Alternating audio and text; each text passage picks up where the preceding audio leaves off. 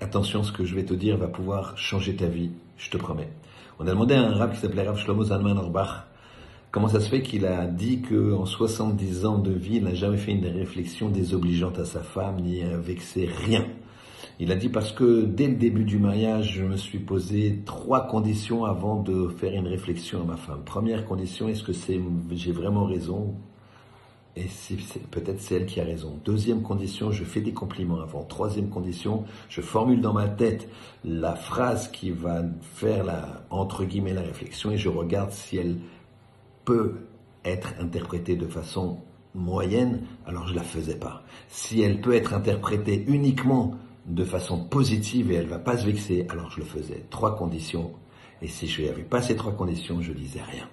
Si tu appliques ça, tu changes ta vie tu seras toujours heureux autour de toi, avec ta femme et tes enfants. À toi de jouer.